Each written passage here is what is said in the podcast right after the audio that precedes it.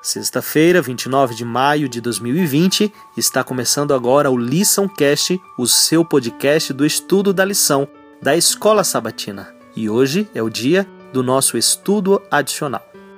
A Bíblia é a mais vasta e mais instrutiva história que os homens possuem.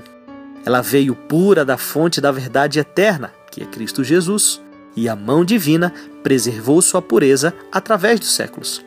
Somente na Bíblia podemos encontrar a história da humanidade não contaminada pelo preconceito ou pelo orgulho humano. Quando os homens deixam a palavra de Deus em relação à história da criação e buscam explicar as obras criativas de Deus com base em princípios naturais, estão em um oceano ilimitado de incertezas. Deus nunca revelou aos mortais como exatamente realizou a obra da criação em seis dias literais. Suas obras criativas são tão incompreensíveis quanto a sua existência. Duas perguntas para sua consideração.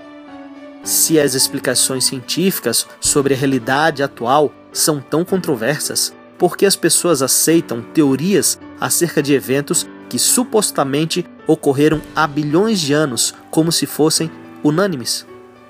A ciência supõe que não se pode usar meios sobrenaturais para explicar eventos naturais. Por exemplo, não poderíamos explicar uma fome alegando que uma bruxa lançou uma maldição na Terra.